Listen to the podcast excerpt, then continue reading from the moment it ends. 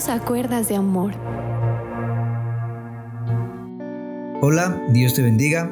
Te damos la bienvenida a este cuarto estudio acerca de las verdades fundamentales del cristianismo que se han corrompido o desviado del Evangelio que el Señor Jesucristo enseñó a la iglesia primitiva. Para el día de hoy nos enfocaremos en el misterio de la Trinidad. Lo más difícil del concepto cristiano de la Trinidad es que no hay manera de explicarlo de forma que resuelva todas las preguntas.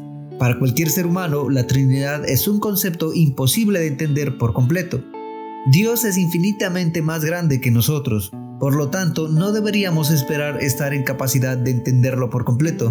La Biblia enseña que el Padre es Dios, que Jesús es Dios y que el Espíritu Santo es Dios. También enseña que hay solamente un Dios, aunque podemos entender algunos hechos acerca de la relación de las diferentes personas de la Trinidad entre sí, a la larga es incomprensible para la mente humana. Sin embargo, esto no significa que la Trinidad no sea verdadera o que no esté basada en las enseñanzas de la Biblia. La Trinidad es un Dios compuesto de tres personas, entendiéndose de que de ninguna manera estamos hablando de tres dioses. No hay nada de malo con usar el término Trinidad, aun cuando la palabra no se encuentra en la Biblia.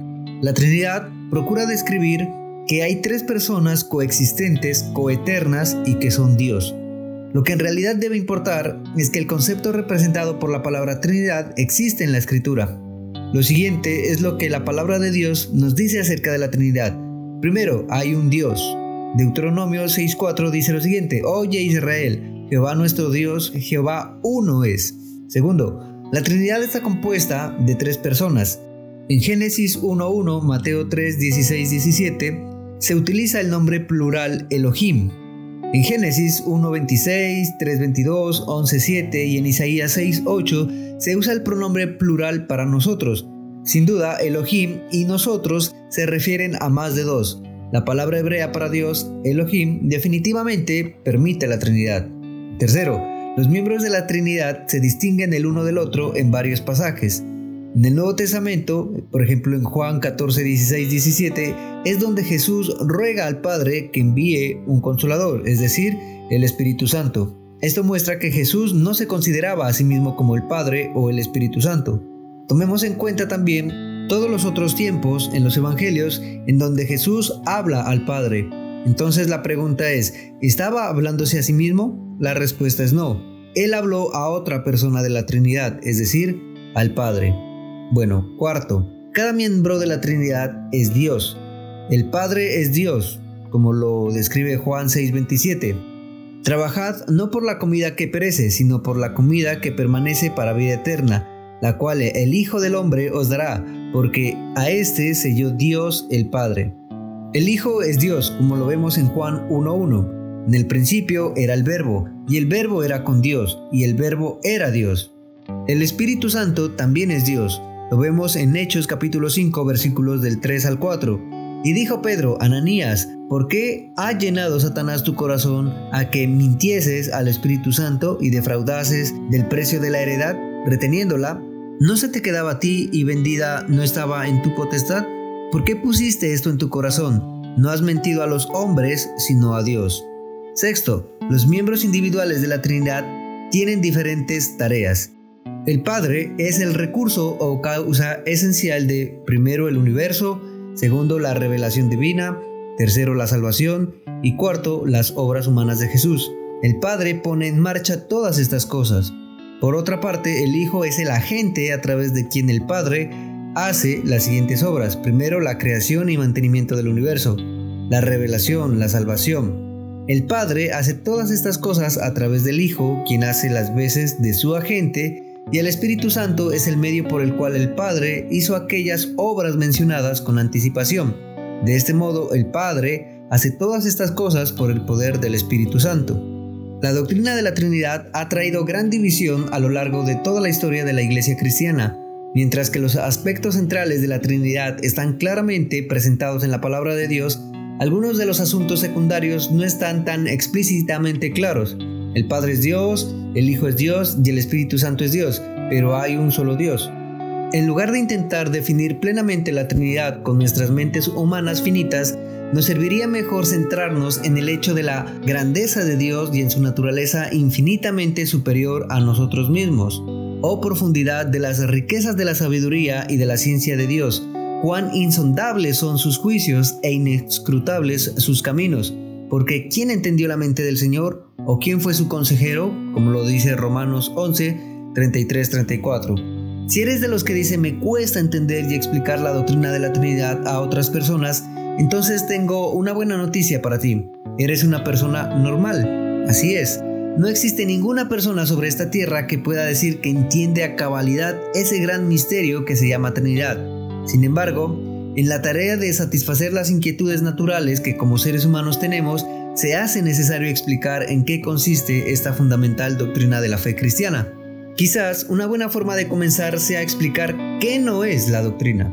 Primero, la Trinidad no es la creencia en tres dioses. La Biblia enseña con claridad, tanto en el Antiguo como en el Nuevo Testamento, que Dios es uno y que hay un solo Dios. Jesús nunca proclamó ser otro Dios, sino que dijo que Él y el Padre eran uno, como lo vemos en Juan 10:30.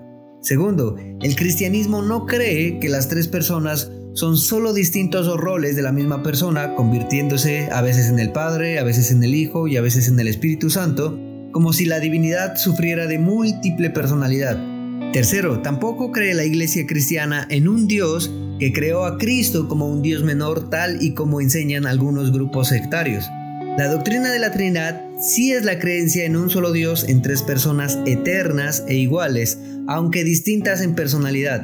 Esta doctrina es sustentada por algunos indicios en el Antiguo Testamento y abundantes pruebas en el Nuevo Testamento.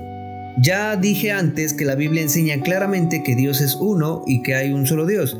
Sin embargo, el Antiguo Testamento presenta algunos indicios de la pluralidad de la divinidad. En primer lugar, hay varios pasajes en los que Dios parece hablar consigo mismo en plural. Por ejemplo, dice, hagamos al hombre, como, como lo encontramos en Génesis 1.26. Descendamos y confundamos allí su lengua, Génesis 11.7. El Nuevo Testamento presenta con gran claridad que Jesucristo es Dios, como lo vemos en Juan 1.1, Romanos 9.5, Tito 2.13, bueno, no me alcanzaría el tiempo para mencionar todos los versículos. Además, la Biblia afirma que el Espíritu Santo posee características o atributos y derechos que solo corresponden a Dios. Por ejemplo, conoce lo profundo de Dios, lo menciona 1 Corintios 2.10. Imparte vida, lo menciona Romanos 8.11. Es creador, lo menciona Job 33.4. Es omnipresente, lo menciona el Salmo 139.7. Por último, se debe señalar la existencia de pasajes bíblicos que presentan a las tres personas en alguna actividad conjunta. Por ejemplo, en Marcos 1, 10, 11 está el bautizo de Jesús, en Mateo 28, 19, en la fórmula que se debe usar en el bautismo, en la que de paso puede verse la existencia de un solo nombre para las tres personas. En 2 Corintios 13, 14, eh, en una salutación del apóstol Pablo, quien los pone a los tres como dignos de derramar bendiciones sobre los lectores de esa carta. Como lo podemos ver, la Trinidad no es la invención de algún teólogo, sino que es una enseñanza clara de la palabra de Dios. En el pasado ha habido intentos de muchos cristianos por explicar la doctrina de la Trinidad, diciendo que es posible encontrar otros ejemplos de cosas que son tres en uno. Algunos de esos ejemplos los puedes leer a continuación. Primero, el agua, la misma agua pero en sus tres estados, sólido, líquido y gaseoso. Segundo, las dimensiones de las cosas, largo, ancho y profundo. Son tres, pero es la misma cosa. Tercero, los árboles, ya que tienen raíz, tronco y ramas, pero es el mismo árbol. El hombre que es a la vez esposo, padre e hijo. O el trébol que tiene tres hojas, pero es el mismo trébol. O la electricidad que impulsa un motor, que da luz por medio de una lámpara y que hace funcionar una plancha. Son tres clases de aparatos, pero es la misma electricidad. O el triángulo que tiene tres lados iguales, pero es un solo triángulo. La verdad es que ninguno de esos ejemplos y ningún otro puede ilustrar a la perfección una verdad tan profunda e infinita como la de la Trinidad. De hecho, recuerda que la mente humana es finita, limitada e imperfecta. Por lo tanto, ¿crees tú que una mente tan pequeña como la mía, la tuya o la de algún maestro de ciencias puede explorar la naturaleza infinita de Dios? Para ser sinceros, si alguien puede llegar a entender el misterio de la Trinidad, esa persona tendría que ser Dios mismo. De esa manera, más bien hay que dar gracias a Dios porque no podemos ilustrar cómo es Él, ¿Te das cuenta si pudiéramos comparar al Señor con alguna cosa que hay en la naturaleza? Ese Dios sería pequeñísimo, de tal tamaño del entendimiento de cualquier ser humano. No valdría la pena confiar en Él, ya que no sería todopoderoso, infinito u omnipresente. Debido a nuestra incapacidad para llegar a entender la persona de Dios, es que Él tomó la iniciativa y decidió hacerse como uno de nosotros en la persona de Jesucristo para que pudiéramos apreciar cómo es Él. Por eso es que Jesús pudo decir que quien lo había visto a Él había visto al Padre, y es por eso que se puede decir que Jesús vino para dar a conocer a Dios. Lo más que podemos llegar a afirmar es que Dios es uno solo, pero se manifiesta en Padre, Hijo y Espíritu Santo, aunque cada una de estas tres personas tiene existencia propia, distinta de la de los otros dos, es el único y eterno Dios en el que creemos. Si alguien quiere burlarse de ti debido a esa creencia, puedes contestar que el hecho de que no podamos entender algo no significa que no sea real.